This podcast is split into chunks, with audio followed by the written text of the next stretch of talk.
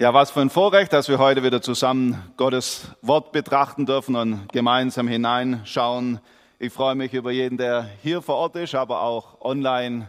Herzlich willkommen und ich lade uns ein, dass wir die Bibel aufschlagen in 2. Petrus Kapitel 3. Wir möchten das gesamte Kapitel lesen, einfach wegen dem Zusammenhang. Da jetzt eine Weile sitzt und äh, zuhört und vielleicht auch, damit es uns mehr bewusst wird, wir lesen jetzt aus Gottes Wort, lade ich die ein, wo können, dazu aufzustehen, einfach um uns ganz bewusst zu werden, jetzt geht es um Gottes Wort. Also der, wo kann und äh, dazu bereit ist, lade ich ein, bei der Textlesung aufzustehen. 2. Petrus, Kapitel 3. Dies ist nun der zweite Brief, den ich euch schreibe, Geliebte in denen ich euch erinnere und euch reine Gesinnung wecke, damit ihr an die Worte denkt, die von den heiligen Propheten vorhergesagt sind, und an das Gebot des Herrn und Heilands durch uns Apostel. Und wisst vor allem, dass in den letzten Tagen Spötter kommen werden, die nach ihren eigenen Leidenschaften leben und sagen, wo ist die Verheißung seiner Wiederkunft? Denn nachdem die Väter entschlafen sind, bleibt es alles, wie es von Anfang der Schöpfung gewesen ist. Denn dies ist ihnen verborgen, dass der Himmel von jeher war, dazu die Erde, die aus Wasser und durch Wasser Bestand haben, durch Gottes Wort. Wodurch die damalige Welt in der Sintflut vernichtet wurde, so werden auch der Himmel, der jetzt ist, und die Erde durch dasselbe Wort aufgespart, für das Feuer aufbewahrt auf den Tag des Gerichts und des Verderben der gottlosen Menschen. Eines aber sei euch nicht verborgen, Geliebte, dass ein Tag vor dem Herrn ist wie tausend Jahre und tausend Jahre wie ein Tag. Der Herr verzögert die Verheißung nicht, wie es einige für, eine, für einen Verzug halten, sondern er hat Geduld mit uns und will nicht, dass jemand verloren geht, sondern dass jeder zur Buße findet. Es wird aber der Tag des Herrn kommen wie ein Dieb in der Nacht, an dem die Himmel mit großem Krachen zergehen werden, die Elemente aber werden vor Hitze zerschmelzen und die Erde und die Werke, die darauf sind, werden verbrennen. Dann nun das alles zergehen wird, wie müsst ihr euch dann durch einen heiligen Lebenswandel und Gottesfurcht auszeichnen, indem ihr wartet und hineilt auf das Kommen des Tages Gottes, an dem die Himmel vom Feuer zergehen und die Elemente vor Hitze zerschmelzen werden. Wir erwarten aber nach seiner Verheißung einen neuen Himmel und eine neue Erde, in denen Gerechtigkeit wohnt. Darum, Geliebte, weil ihr darauf wartet, so bemüht euch, vor ihm rein und unsträflich im Frieden gefunden zu werden und haltet die Geduld unseres Herrn für eure Rettung, wie auch unser geliebter Bruder Paulus nach der Weisheit, die ihm gegeben ist, euch geschrieben hat. Wie auch in allen Briefen, wenn er in ihnen von diesen Dingen redet, wovon einige schwer zu verstehen ist, was die Unwissenden und Leichtfertigen verdrehen, wie auch die anderen Schriften zu ihrer eigenen Verdammnis. Ihr aber, Geliebte, weil ihr das im Voraus wisst, hütet euch, dass ihr nicht durch den Irrtum der ruchtlosen Leute mit ihnen verführt werdet und aus eurer eigenen Festigkeit fallt. Wachst aber in der Gnade und Erkenntnis unseres Herrn und Heilands Jesus Christus. Ihm sei die Herrlichkeit jetzt und bis zum Tag der Ewigkeit. Amen. Ja, ihr dürft gern wieder Platz nehmen. Soweit Gottes Wort. Was nun folgt, gilt von euch geprüft zu werden, indem ihr gut mitdenkt, gut mitverfolgt, indem wir gemeinsam in Gottes Wort schauen. Bloß nur kurz die Frage, gibt es hier Fernbedienung bedient ihr? Sonst könnt ihr es mir kurz bringen, ja. In unserem Text geht es ohne Zweifel um die Frage, wann kommt Jesus endlich? Wann kommt er endlich? Kürzlich hat mir ein junger Mann gesagt, ich freue mich so auf den Himmel. Er hat meine vor etwa zwei Jahren die Beerdigung eines seiner besten Freunde halten müssen. Und das hat ihn so beschäftigt und auch so das Bewusstsein geweckt, dass Jesus wirklich bald kommt, dass er eine Sehnsucht auf den Himmel bekommen hat. Als er mir das so erzählt hat, kam bei mir die Frage, ja, und wie ist es bei mir freue ich mich auch so auf den Himmel. Ich weiß nicht, wie es dir geht, wie es Ihnen geht. Wann kommt Jesus endlich? Vielleicht wird man das endlich am liebsten streichen und sagen, er kann ja auch ruhig noch ein bisschen warten. Ich ganz persönlich muss sagen, dass bis heute bei mir diese Frage über die Wiederkunft von Jesus teilweise ein beklemmendes Gefühl auslöst. Und es kann ganz außer Zweifel daher kommen, dass wir unvorbereitet sind, dass vielleicht Sünde oder Dinge sich wieder in unser Leben geschlichen haben. Und dann ist ganz klar Buße, Umkehr, Hinwendung zu Jesus Christus dran. Im Laufe der Zeit habe ich aber auch festgestellt, dass eine gewisse Unsicherheit, aber auch was ganz Normales eben ist. Denn sie kann davon kommen, dass keiner von uns ganz genau sagen kann, wie wird es sein, wenn Jesus kommt? Was wird da genau passieren? Was soll ich Jesus sagen? Wie wird er so aussehen? Werde ich einfach plötzlich verwandelt und in eine neue Dimension aufwachen oder werde ich vielleicht, wenn ich so sagen darf, der Abflug mitbekommen? Wir können es uns vorstellen und doch bleibt so manches eine Überraschung. Und vielleicht passt da das Bild von einer Hochzeit, als ich damals geheiratet habe. Da wusste ich, wer mit mir vor dem Traualtar stehen würde. Das wusste ich. Ich hatte sie ja kennengelernt. Aber wie genau das vor sich gehen würde, das wusste ich nicht. Und da blieb manche Unsicherheit. Ab das Wissen, bald meine Braut, meine Frau nennen zu dürfen, war es alles wert. Und so möchte ich bereits jetzt eines verraten, die beste Vorbereitung auf die Wiederkunft von Jesus ist, sich mit Jesus Christus zu beschäftigen. Genau hier hat mich unser Text für heute sehr ermutigt. Und mein Anliegen ist, dass wir gemeinsam uns auf Jesus ausrichten.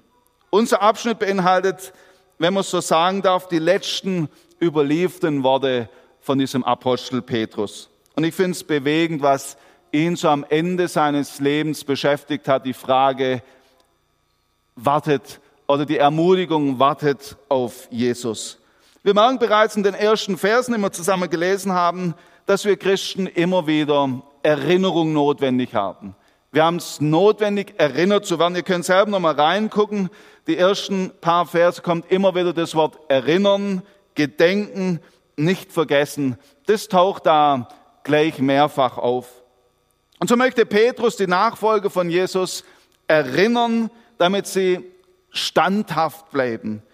Er weiß, wir sind als Menschen vergesslich. Wir brauchen immer wieder eine gute Erinnerung. Wir neigen dazu, im Hier und Jetzt so aufzugehen, dass wir vergessen, es gibt doch auch, es gibt eine andere Heimat für uns als seine Kinder. Im ersten Teil geht es in unserem Text um die ganz aktuelle Frage, wann kommt Jesus endlich? Der anders formuliert, warum ist er nicht schon längst gekommen? Dann erhalten wir wichtige Hinweise, was so Zeichen sind für seine Wiederkunft. Aber dann kommen wir zur zentralen zum Zentralanliegen, meine ich, von Petrus. Wenn wir warten, wie warten wir dann richtig? Nun beginnen wir der Reihe nach. Wo bleibt nun Jesus? Herr, wann kommt er endlich? Diese Frage stand schon damals im Raum und wird von Petrus noch als besonderes Merkmal der letzten Zeit genannt. Ich lese die Verse drei und vier nochmal aus der Hoffnung für alle. Vor allen Dingen müsst ihr wissen, dass in dieser letzten Zeit Menschen auftreten werden, denen nichts heilig ist. Über alles machen sie sich lustig und lassen sich nur von ihren Begierden treiben. Spöttisch werden sie euch fragen, wo ist denn nun euer Christus? Hat er nicht versprochen, dass er wiederkommt? Schon unsere Vorfahren haben vergeblich gewartet. Sie sind längst gestorben und alles ist so geblieben, wie es von Anfang an war. Schon interessant, dass wenige Jahre nach der Himmelfahrt von Jesus bereits eine Frage auftaucht, die heute doch noch viel brennender ist. Ich finde es enorm schön, wie Petrus dieser Frage begegnet und diesen Dingen Parole bietet. Er macht klar, dass solche Spötter eines nicht wahrhaben wollen, ja sogar ganz bewusst übersehen, dass es nämlich schon mal ein Ende gab mit dieser Erde. Die Sinnflut brach herein und das nur, weil Gott es befohlen hat.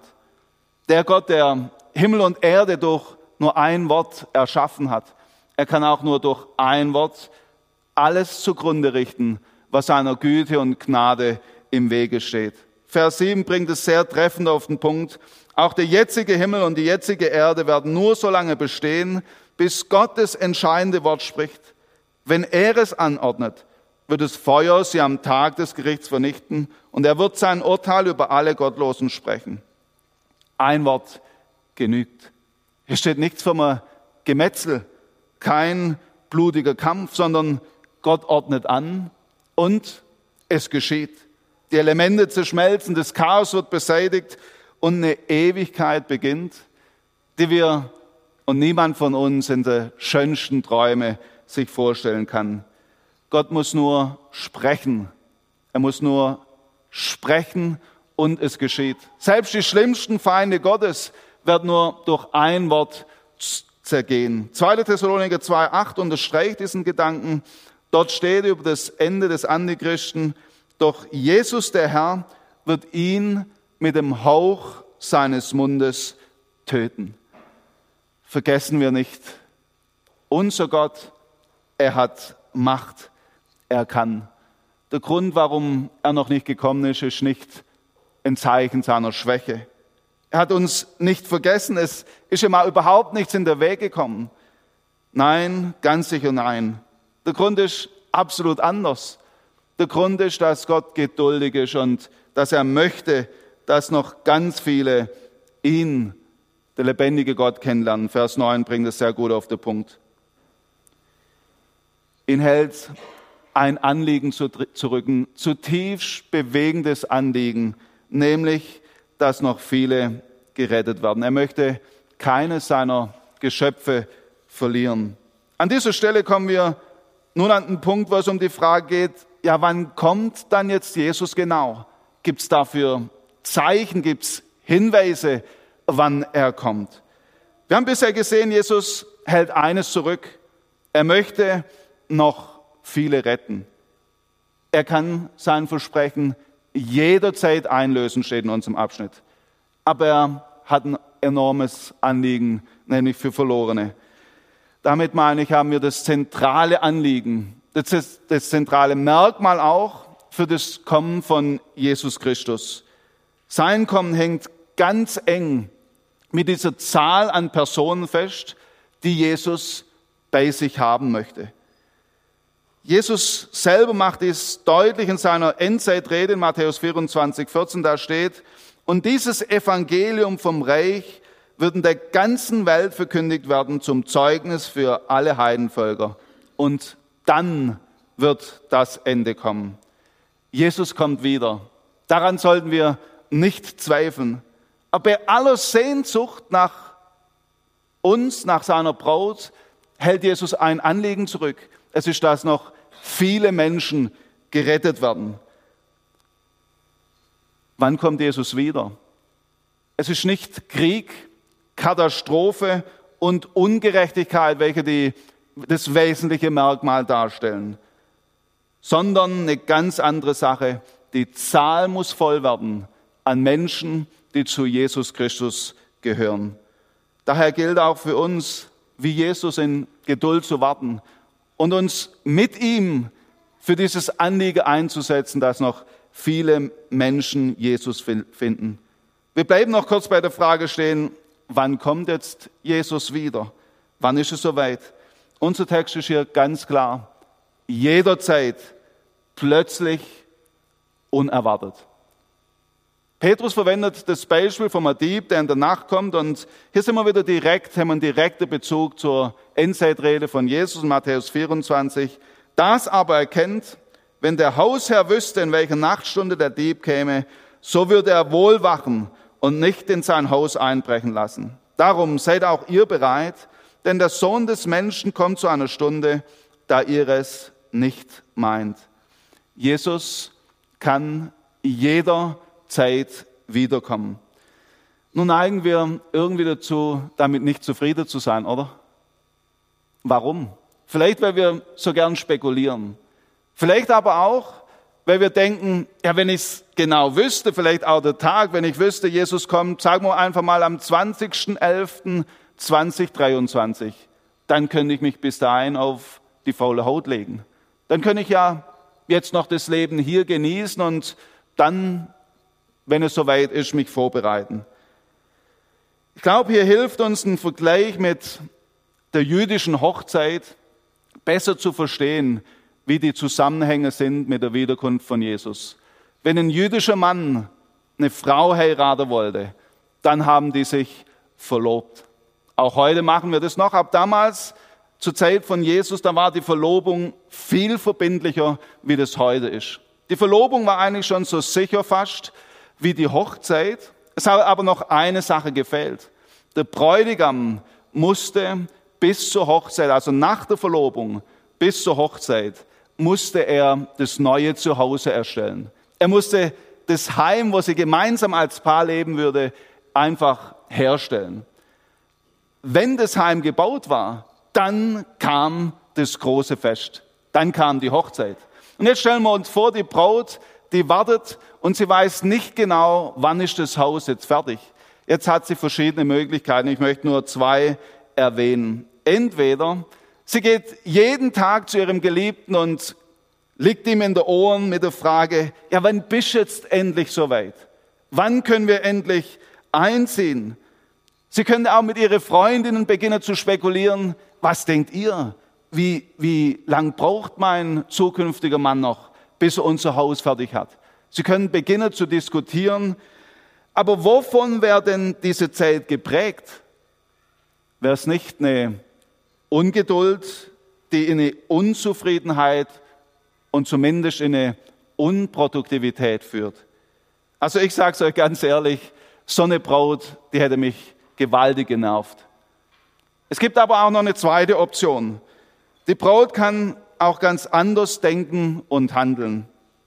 Vielleicht, ich werde den Zeitpunkt nicht in Frage stellen, sondern ich werde mit meinem zukünftigen Mann jeden Tag mir überlegen, wie können wir gemeinsam unterwegs sein. Ich werde ihn ermutigen, ich werde mit ihm träumen vom Fest, aber auch arbeiten, um es zu ermöglichen. Tag für Tag werden wir uns bewusst werden, dass sich die Mühe lohnt, dass sich alles lohnt, weil das Fest bald vor der Türe steht.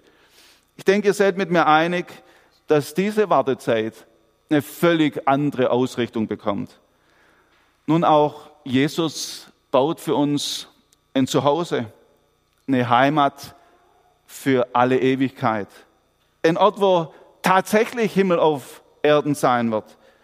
Das große Fest steht vor der Tür. Und du und ich, wir können uns entscheiden, füllen wir unsere Wartezeit mit Spekulation oder indem wir uns von der Liebe Jesu Christi anstecken lassen. Mithelfen, damit der Bau der Gemeinde bald vollendet ist, damit die Zimmer voll werden, die Jesus vorbereiten und Jesus bald kommen kann. Wann kommt Jesus wieder? Jederzeit haben wir gesehen. Auf Details geht Petrus interessanterweise überhaupt nicht ein. Warum? Ihn treibt ein ganz anderes Anliegen, dass wir vorbereitet warten. Hier merken wir, die Bibel berichtet uns nicht über das Ende der Zeit, um zu spekulieren, auch nicht über den Antichrist, sondern damit wir vorbereitet, wachend dastehen.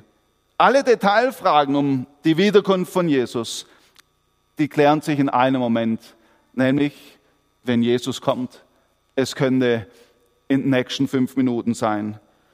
Ab und zu ist es schon verwunderlich, wie viel Zeit wir uns als Christen nehmen mit der Frage, kommt Jesus vor, während oder nach der sogenannten Trübsalzeit. Ich glaube, wir dürfen hier eine Position haben, aber eines stelle ich immer wieder fest. Genau wissen tut es am Ende keiner. Hier wünsche ich mir mehr Demut. Es mag sein, dass wir, dass ich hier vielleicht zu wenig Herzblut habe für solche Details, aber eines meine ich wäre fatal. Wenn wir unsere Zeit, wo wir auf Jesus warten, mit Diskussion und Streitgespräche füllen, anstatt uns gebrauchen lassen, um Menschen in die Nachfolge von Jesus zu rufen. Wann es soweit ist, wissen wir nicht. Unser Text macht aber eines klar, es könnte jederzeit sein. das könnte dem einen oder anderen Angst einjagen. Aber Angst hat doch nur der, der Jesus nicht mehr erwartet, sich verloren hat im Hier und Jetzt. Und genau das, da stehen wir alle in Gefahr. Und deshalb hat Petrus das große Anliegen, uns vorbereitet wiederzufinden. Darum soll es jetzt in der verbleibenden Zeit noch gehen, um diese Frage, wie warten wir richtig? Einiges habe ich schon angeschnitten, anderes wird es noch kommen. Ich lese nochmal die Verse 11 bis 14. Da nun das alles ergehen wird, müsst ihr euch dann durch einen heiligen Lebenswandel und Gottesfurcht auszeichnen, indem ihr wartet und hinält auf das Kommen des Tages Gottes, an dem die Himmel von Feuer zergehen und die Elemente vor Hitze zerschmelzen werden. Wir erwarten aber nach seiner Verheißung einen neuen Himmel und eine neue Erde, in denen Gerechtigkeit wohnt. Darum, Geliebte, weil ihr darauf wartet, so bemüht euch vor ihm rein und unsträflich im Frieden gefunden zu werden. Vers 11 und Vers 14 stehen sich gegenüber und Vers 12 und 13 bilden auch einen sehr enger Zusammenhang.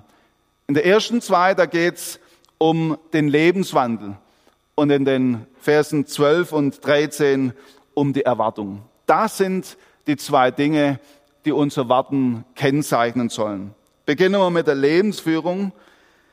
Heiliger Wandel, Gottesfurcht ist, was Vers 11 betont, wie unser Lebenswandel aussehen soll in der Zeit, wo wir auf Jesus warten.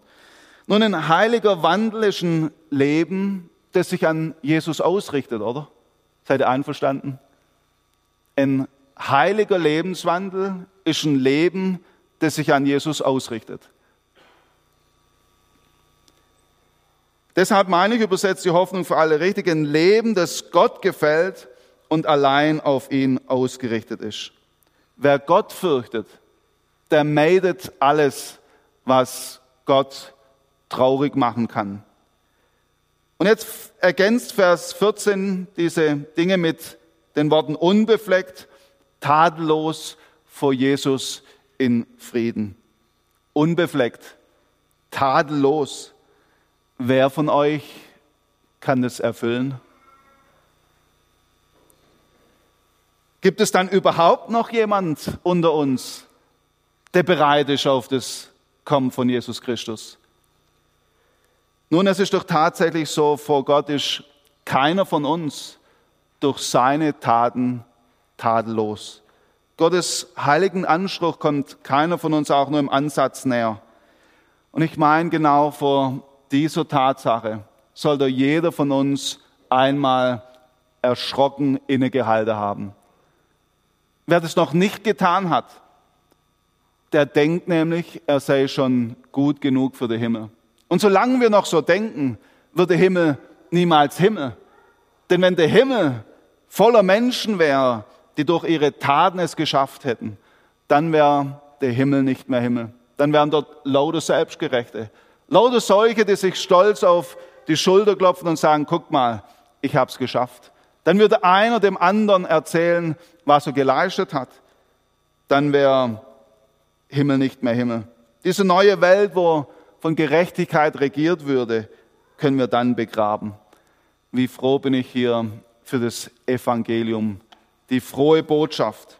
Denn hier wird deutlich, ein heiliger Wandel entsteht doch dort, wo wir unser Leben vollkommen an Jesus Christus ausliefern an den, der als einziger heilig und gerecht ist. Tadellos sind nur die, die beständig sich an den halten, der uns durch seine Tat von jedem Tadel löst, Jesus Christus. Ich möchte es nochmal sagen, tadellos sind nur die, die sich beständig an den halten, der uns durch seine Tat von jedem Tadel löst nämlich durch seine Tat am Kreuz, Jesus Christus. Dort und nur dort sind wir unbefleckt, weil seine Tat am Kreuz genügt, um uns von jedem Makel reinzuwaschen. Das gilt gestern, das gilt heute, das gilt auch morgen. Wie geschieht es ganz praktisch? Indem wir unsere Schuld und Sünde im Gebet zu Jesus bringen, seine Vergebung annehmen. Dann aber auch heute und morgen aus dieser Vergebungsgnade leben und Jesus und unser Leben an Jesus und seinem Wort ausrichten. Die letzten Sätze, die wir von Petrus überliefert haben, die unterstreichen dieses Anliegen ganz fett. Ich meine, es ist wie so ein Vermächtnis von einem Mann, der weiß, ich werde nicht mehr lange leben, dass es seine Kinder weitergibt. Ich lese nochmal Vers 18. Wachst aber in der Gnade und Erkenntnis unseres Herrn und Heilands Jesus Christus. Die Hoffnung für alle tut es auch sehr gut wiedergeben. Euer Leben soll immer mehr von der unverdienten Liebe unseres Herrn und Retters Jesus Christus bestimmt werden. Lernt ihn immer besser kennen. Wenn das geschieht, wenn unser Leben von der Liebe und Gnade Gottes bestimmt wird, dann wird unser Leben auch vom heiligen Wandel, von Gottesfurcht, von einer göttlichen Tadellosigkeit geprägt. Denn dann ist es Jesus, der in mir wirkt und handelt. Wie warten wir also richtig? Indem wir Jesus immer besser kennenlernen. Die Zeit des Wartens nutzen, um Jesus besser kennenzulernen. Es gibt eine Geschichte von einem Mann, die das sehr treffend beschreibt. Dieser Mann, er musste sieben Jahre auf seine Frau warten. Ich finde, das ist schon eine sehr lange Zeit. Mir hat schon ein Jahr genügt, wo ich auf meine Frau warten muss. Also sieben Jahre scheint mir schon sehr, sehr lang. Dieser Mann, er musste damals hart arbeiten für seine Frau. Er lebte noch in einer Zeit, wo man sich, wenn ich so sagen darf, seine Frau verdienen musste. Er hat auf Schafe aufgepasst. Er hat geholfen, Lämmer zu entbinden.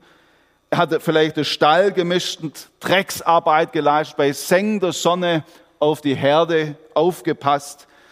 Alles nur, um Rahel mal seine Frau zu nennen. So hieß nämlich dieser Mann. Wie ging es ihm mal dabei?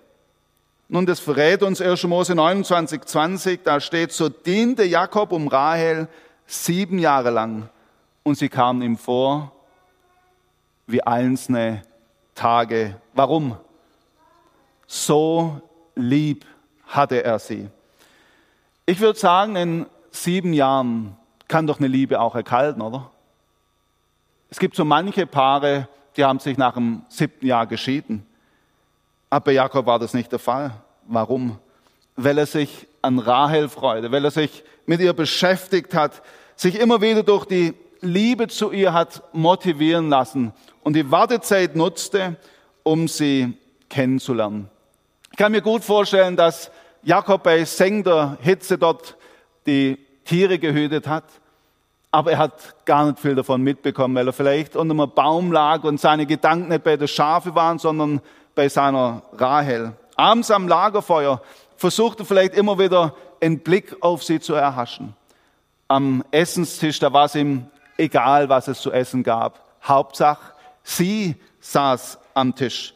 Und vielleicht hat er sich sogar heimlich hin und wieder versteckt, um sie zu beobachten, wie sie mit Kindern umgeht und sein Herz hat vor Freude gejubelt. All das hat in ihm die Liebe gestärkt. Er hat sie von Tag zu Tag besser kennengelernt und dieses Kennenlernen hat in ihm die Freude enorm vergrößert. Wie viel mehr ist es doch bei Jesus der Fall. Und wir mischten dabei keine Tiere. Aber wir tun unsere Arbeit, weil wir wissen, auch das geschieht für Jesus. Ich tue meinen Dienst für ihn. Und je besser ich meinen Dienst tue, desto mehr kann mich Jesus auch gebrauchen und verändern. Vermutlich würden wir keine Schafe bei stechender Sonne, aber auch wir alle kennen sehr unangenehme Zeiten. Wenn es dir dabei vielleicht zu heiß wird, vielleicht die Geduld reißen möchte, möchte ich dir Mut machen, fokussier dich wie der Jakob auf die Liebe. Denk darüber nach, wie einzigartig Jesus ist. Erfreue dich an seinen Worten. Sinne darüber nach, wie gut er zu dir ist. Dann werden auch wir erleben, sieben Jahre, die können vergehen wie im Flug. So viel zum Lebenswandel. Jetzt noch kurz zur Erwartung. Mit welcher Erwartung leben wir eigentlich, wir, die wir Jesus erwarten? Treffend bringt es Vers 13 auf den Punkt. Wir alle aber warten auf den neuen Himmel und die neue Erde, die Gott uns zugesagt hat. Wir warten auf diese neue Welt, in der endlich Gerechtigkeit herrscht. Hier wird klar, als Christen warten wir gar nicht auf das Ende der Welt, sondern wir erwarten Jesus und wir erwarten einen neuen Himmel und eine neue Erde. Wir erwarten den, der sein Leben für uns gab. Was für grandiose Aussichten. Lohnt es sich da nicht, voller Erwartung zu sein? Ich glaube, weil wir alle in Gefahr stehen, das aus den Augen zu verlieren, ermutigt, ermahnt uns Petrus in Vers 17 nochmal, von jeglicher Verführung uns zu hüten. Von Menschen, die uns eben von Gottes Wort entfremden möchten. Das kann ganz unterschiedlich bei jedem von uns aussehen. Bei einem von uns ist es, droht vielleicht, dass wir ähm, uns wieder beginnen, um uns selber zu drehen. Wieder andere lassen sich so enorm vom Weltgeschehen gefangen nehmen, dass sie vergessen, sich mit Jesus zu beschäftigen, Jesus noch zu erwarten. Und andere von uns haben vielleicht gar keine Zeit mehr, Jesus besser kennenzulernen. Hütet euch, dass ihr nicht durch die Verführung fortgerissen werdet. Wie geschieht dieses Hüten ganz praktisch? Ich glaube, manche würden sagen, indem wir uns fernhalten von allem Falschen. Nun, da stimme ich zu. Fernhalten gehört ganz entscheidend dazu. Aber ich möchte zugleich dazu betonen, wenn das das Einzige ist, meine ich, stehen wir in Gefahr. Wer sich nur hütet, der wird nicht mehr wachsen, oder? Wer nur noch sich hütet, wird nicht mehr wachsen. Er bleibt vielleicht, wenn es gut geht, höchstens stehen. Er stagniert. Ich weiß nicht, ob ihr die Geschichte von Hudson Taylor kennt, wo er zum Kloster kommt und die Mönche ihm sagen, du musst unbedingt unseren heiligen Mann kennenlernen. Nun ist er sehr neugierig und er lässt sich hinführen zu diesem heiligen Mann und er stellt fest, diesen heiligen Mann, den kann man gar nicht sehen, sondern er ist verborgen hinter dicken Mauern und es gibt nur eine ganz kleine Lücke, wo er jeden Tag sein Essen bekommt. Nun, Hudson Taylor geht an diese Lücke, fängt mit diesem Mann an zu reden und er stellt ihm die Frage, wieso bist du hier so eingemauert? Und dieser heilige Mann gibt ihm zur Antwort, zur Antwort ich habe mich freiwillig hier in die Isolation begeben, damit ich nie mehr eine falsche Tat begehe. Er hat sich nur noch gehütet. Daraus bestand sein gesamtes Leben. Vielleicht merken wir, das ist nicht das, was Petrus antreibt. Ich bin überzeugt, wer Vers 17 ohne 18 befolgt, verpasst das Kernanliegen, das Petrus hat. Ich möchte es ganz klar betonen, die Warnung gehört dazu, dass wir uns fernhalten. Aber dann kommt, was auch zentral dazu gehört, wachst dagegen in der Gnade und Erkenntnis unseres Herrn und Retters Jesus Christus. Es gibt doch nur einen, der uns behüten kann. Es ist Jesus selber. Deshalb gilt es, ihn immer besser kennenzulernen. Bitte versteht mich hier nicht falsch. Jede Gemeinde, meine ich, braucht Bewahrer. Menschen, die uns darauf hinweisen, die uns warnen, auf Verführung und Irrlehre, sind dringend notwendig. Aber wenn diese Bewahrer uns nicht in die Gnade und Erkenntnis von Jesus Christus führen, dann fürchte ich, schaden sie mehr, als dass sie uns helfen. Mich ganz persönlich haben diese letzten Worte enorm angesprochen denn sie machen deutlich, was die allerbeste Vorbereitung ist auf die Wiederkunft von Jesus. Wir lernen Jesus immer besser kennen. Wir lassen uns von seiner unverdienten Liebe und Gnade bestimmen. Dort, wo wir das tun, werden wir uns selbstverständlich von jeder Verführung und Sünde fernhalten. Wir nehmen das nicht auf die leichte Schulter. Um es in ein Bild zu gießen, wir warten damit wie auf gepackten Koffern. Wir haben alles geregelt. Wir können jederzeit abgeholt werden. Aber es ist nicht so, dass wir einfach nur auf dem Koffer sitzen wie auf dem Bahnsteig und warten, bis es soweit ist, sondern es ist nicht die Langeweile, die uns prägt. Nein, wir erwarten Jesus und wir sind mit dem gleichen Anliegen unterwegs, Menschen für Jesus zu gewinnen. Wir haben heute uns mit der Frage beschäftigt, wann kommt Jesus endlich? Ich bin sehr dankbar für diese letzten Worte von Petrus, sein Vermächtnis an uns. Wir haben gesehen, die Ankunft wird überhaupt nicht hinausgezögert. Es ist nicht Schwachheit, es ist ihm nichts in der Wege gekommen, sondern Jesus hält eines zurück. Er möchte, dass noch viele Menschen gerettet werden. Aber wann kommt er jetzt tatsächlich? Jederzeit kann er seine Verheißung einlösen. Jesus kann jederzeit diese Zusage in Erfüllung gehen lassen. Das ist der Grund, warum wir uns nicht in Spekulation oder Vermutung verlieren. Denn Jesus könnte gerade heute kommen. Ich glaube, es gibt so viele schlechte Nachrichten heute. Ja, wir dürfen uns mit dem Weltgeschehen beschäftigen, aber es ist nicht das, worauf wir uns fokussieren, sondern wir erwarten Jesus. Wie warten wir richtig? Als Christen warten wir richtig, indem wir uns mit der Gnade und Liebe zu Jesus beschäftigen und in der Erkenntnis zu Jesus Christus wachsen. Genau diese Erkenntnis, die bringt mich nämlich in die Ruhe, wenn ich vor der Frage stehe, wie wird es jetzt sein, wenn Jesus kommt? Weil ich dann eines feststelle, es ist doch der Herr, der sein Leben für mich gab und so viel Geduld und Gnade mit mir hat bis heute. Er wird mich erwarten. Wann genau er kommt, das bleibt ihm überlassen.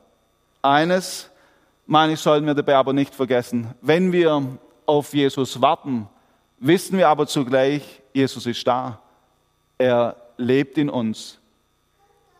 Er hat in jedem, wo Jesus aufgenommen hat, Wohnung genommen. Deshalb, wenn ich mit Jesus warte, darf ich gleichzeitig wissen, er lebt doch schon in mir. Und so wird er es auch sein, der mich begegnen wird. Und noch sehe ich ihn nicht, der Tag wird noch kommen. Die Zeit, wo ich warte, die fülle ich damit auf, ihn besser kennenzulernen. Ich möchte nochmal sagen, was ich schon am Anfang gesagt habe. Die beste Vorbereitung auf die Wiederkunft von Jesus ist, sich mit Jesus Christus zu beschäftigen, ihn immer besser kennenzulernen und ihn zu lieben. Ich möchte noch beten. Herr Jesus, ich danke dir, dass dein Wort uns immer wieder herausfordert und ermutigt. Ich möchte dir ganz persönlich danken auch für dieses dritte Kapitel im 2. Petrus, wo unser Petrus wie nochmal so was hinterlassen hat, wo wir merken, das hat ihn richtig bewegt. Danke für diesen Blick, wo wir da bekommen können.